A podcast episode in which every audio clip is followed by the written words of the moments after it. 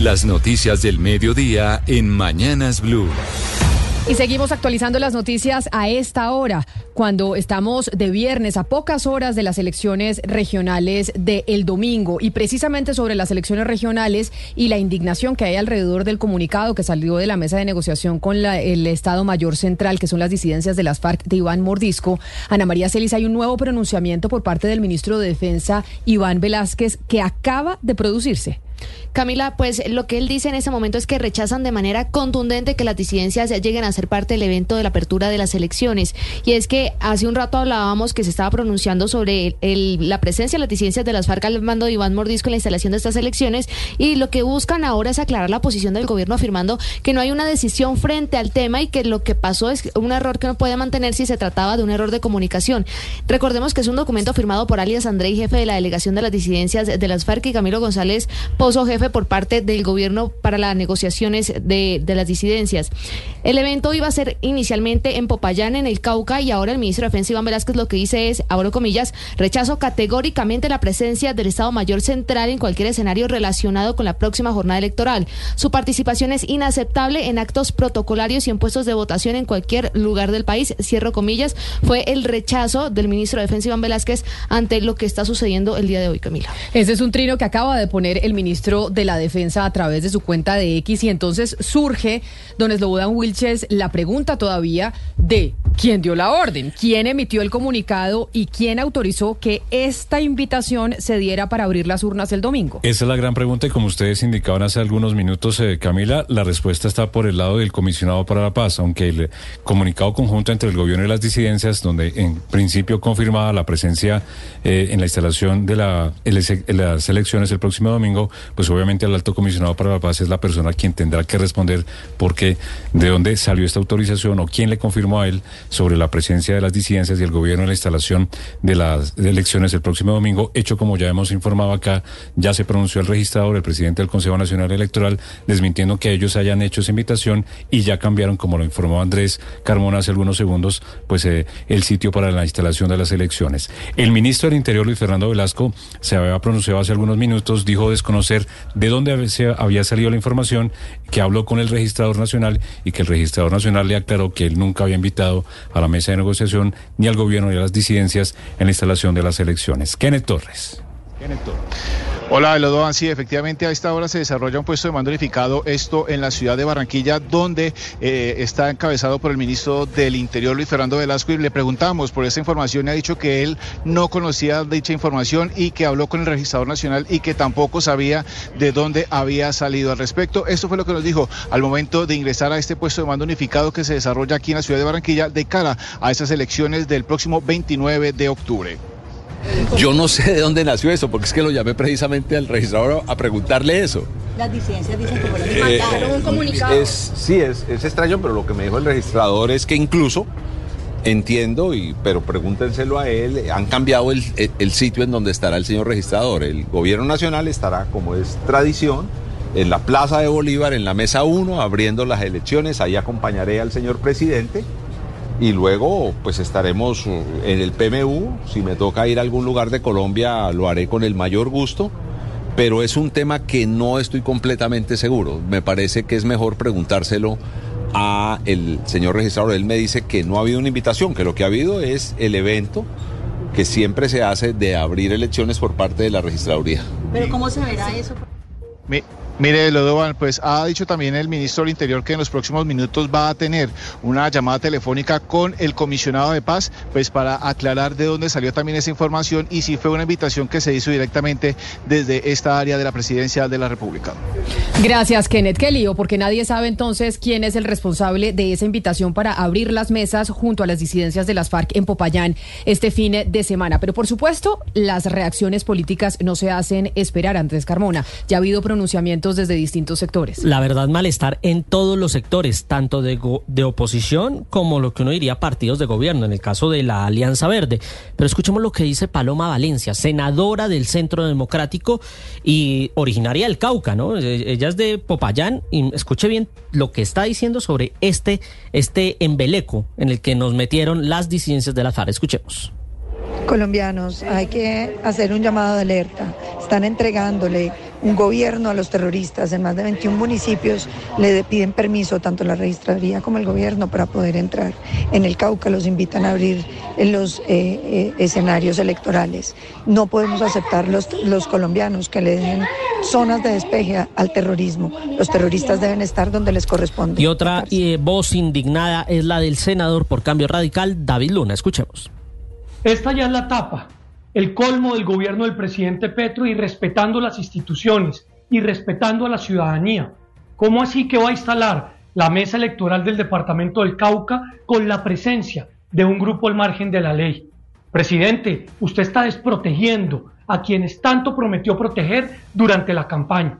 Ahora, si quieren que estos grupos se reintegren a la vida civil, lo mínimo que tienen que hacer inicialmente es entregar sus armas. Antes es un despropósito. Parece usted el jefe de debate de los grupos al margen de la ley y no de los ciudadanos libres que quieren votar. Como le decía Camila, desde, el desde la bancada de gobierno, la Alianza Verde, la representante Catherine Miranda también mostró su eh, impresión. Dice que no entiende cómo un grupo que no ha firmado un acuerdo de paz ni ha entregado las armas va a estar al mismo nivel de las autoridades del Estado. Gracias Andrés y ahora vamos a la ciudad de Cartagena porque ya está listo el decreto para garantizar la seguridad y la logística en la jornada electoral de este domingo. Dani Dabrosco. A través del decreto 1396, la alcaldía de Cartagena emitió las medidas para garantizar el cumplimiento de la jornada electoral el próximo 29 de octubre, además de establecer ley seca desde el sábado a las 6 de la tarde, prohibir los eventos públicos y declarar la alerta verde hospitalaria. Se restringió el parqueo de vehículos cerca a los puestos de votación. La policía, por su parte, indicó que durante toda la semana han adelantado intensos operativos para hacerle frente a los delitos electorales con un refuerzo de 103 uniformes Coronel Warlington Waldrón, comandante de la Policía de Cartagena. Tenemos diseñado un amplio dispositivo que será desplegado en todos los barrios de la ciudad, con el apoyo de guías caninos que nos permitirán hacerle frente antes, durante y después a los delitos electorales como la compra de votos, la corrupción al elector y el traslado de dinero. En Cartagena el censo electoral es de 836 mil personas. Además, este domingo el sistema de transporte masivo funcionará de manera gratuita. Ahora vámonos para el departamento del Huila, en donde ya está todo dispuesto en materia de seguridad para las elecciones del domingo. Sin embargo, hay seis municipios que están siendo priorizados por las autoridades ante la situación de orden público. Silvia Lorera Artunduaga. Ante la alerta de la Defensoría del Pueblo que advierte sobre el riesgo de protestas, disturbios o azonadas en el marco de las elecciones territoriales del próximo domingo, seis municipios en el Huila fueron priorizados. Andrés Mauricio Muñoz, secretario de Gobierno del departamento. Principalmente en seis que son catalogados como rojos en nuestro departamento por eh, incidencia de las FARC y también por algunas alteraciones de orden público que pueden presentarse por las mismas campañas políticas y el apasionamiento que hay en cada uno de estos sectores políticos, pues lo que se ha hecho y se ha establecido es que la policía, tanto departamental Huila como metropolitana y el ejército va a prestar atención especial. Igualmente indicó que cerca de 5.000 personas de la fuerza pública garantizarán la seguridad en el Huila. Y en el departamento de La Guajira, las autoridades de ese departamento dijeron que sí se cumplirá la agenda para tener de forma oportuna el material electoral. Joner Alvarado. Diala Wilches, gobernadora encargada del departamento de La Guajira, manifestó que está garantizada la logística y el transporte de todo el material electoral a las zonas más apartadas de este departamento. Incluso manifestó que mañana sábado muy temprano saldrán algunos vehículos con ese material electoral hacia las zonas o los puestos de votación ubicados en la zona de la alta extrema Guajira. Esto fue lo que dijo la primera mandataria de los Guajiros. Norte extrema, que es nuestro gran reto ya se dispuso el traslado formal del material electoral a los cascos urbanos. El día de mañana se despliega toda esta logística para que puedan llegar a los puestos más remotos que tendremos en la zona alta extrema Guajira para que todos los ciudadanos puedan ejercer su derecho al voto con garantía con una adición de 400 soldados y cerca de 2.100 policías, según la gobernadora, se espera que se garantice las elecciones territoriales de este próximo domingo. Además, dijo que el PMU queda funcionando a partir de hoy con todas las autoridades. Esto teniendo en cuenta que se esperan lluvias prolongadas durante los próximos días, incluso el próximo domingo, día de las elecciones. Justicia Especial para la Paz, la JEP, determinó hoy en la mañana que los militares que no son máximos responsables en los casos de falsos positivos van a cumplir con unas sanciones que son restaurativas que van entre los 15 días y los dos años, Mateo Piñeros. Pues la JEP ha determinado que en el caso de los falsos positivos hubo unos máximos responsables, es decir, personas que fueron determinantes para que estos crímenes se ejecutaran. Es el caso, por ejemplo, de un comandante de batallón que sabía de las ejecuciones extrajudiciales y ayudó a planearlas y a encubrirlas.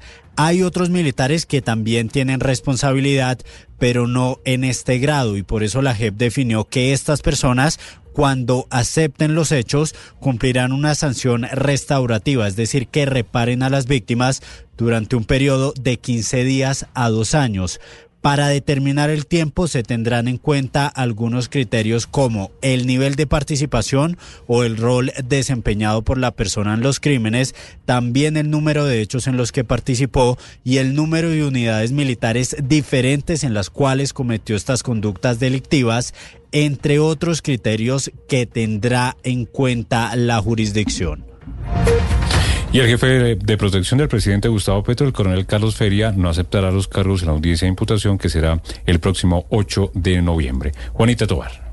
En la audiencia de imputación de cargos que será el próximo 8 de noviembre, el coronel Carlos Feria, el jefe de protección del presidente Gustavo Petro, no va a aceptar cargos. Marlon Díaz, su abogado, aseguró que la fiscalía no tiene pruebas suficientes para imputarle los delitos de peculado por uso, abuso de función pública y constreñimiento ilegal cuando se ha interrogado en la audiencia de formulación de imputación de si se aceptan o no cargos, no los va a aceptar. No es intención de la defensa material ni técnica eh, realizar ningún tipo de negociación con la Fiscalía. Para la Fiscalía, el coronel Carlos Feria sería la persona que ordenó a sus subalternos encontrar el dinero que se perdió en la casa de Laura Sarabia en enero de este año y además dispuso un carro oficial para trasladar a Marel Bismesa desde su casa en Suacha hasta la presidencia de la República para que le practicaran esa prueba. Además, la Fiscalía asegura que el coronel Feria y dos de sus subalternos abusaron de su cargo y autoridad para vulnerar y someter a la ex niñera de Laura Sarabia a un trato injusto y que habrían destinado recursos y activos del Estado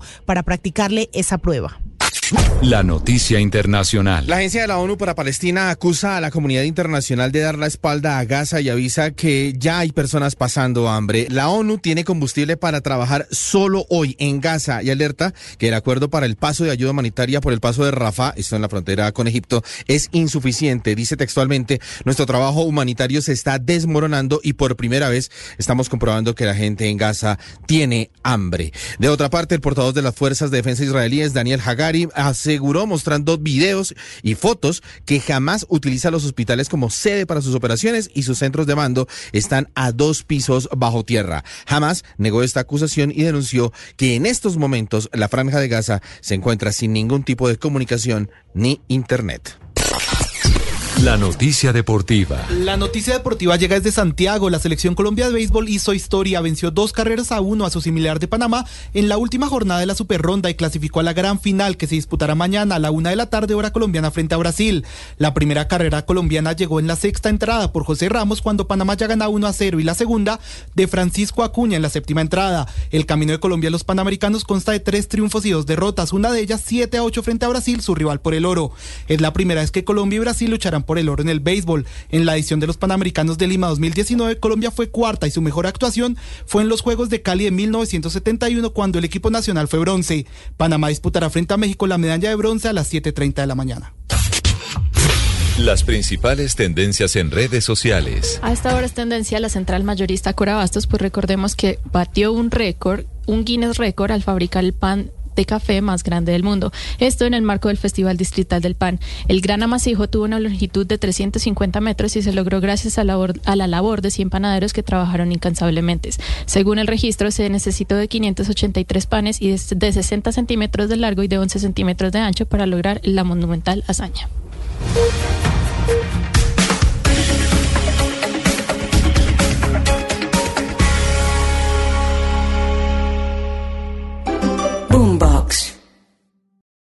For the ones who work hard to ensure their crew can always go the extra mile, and the ones who get in early so everyone can go home on time, there's Granger, offering professional grade supplies backed by product experts so you can quickly and easily find what you need. Plus, you can count on access to a committed team ready to go the extra mile for you. Call, clickgranger.com, or just stop by. Granger, for the ones who get it done.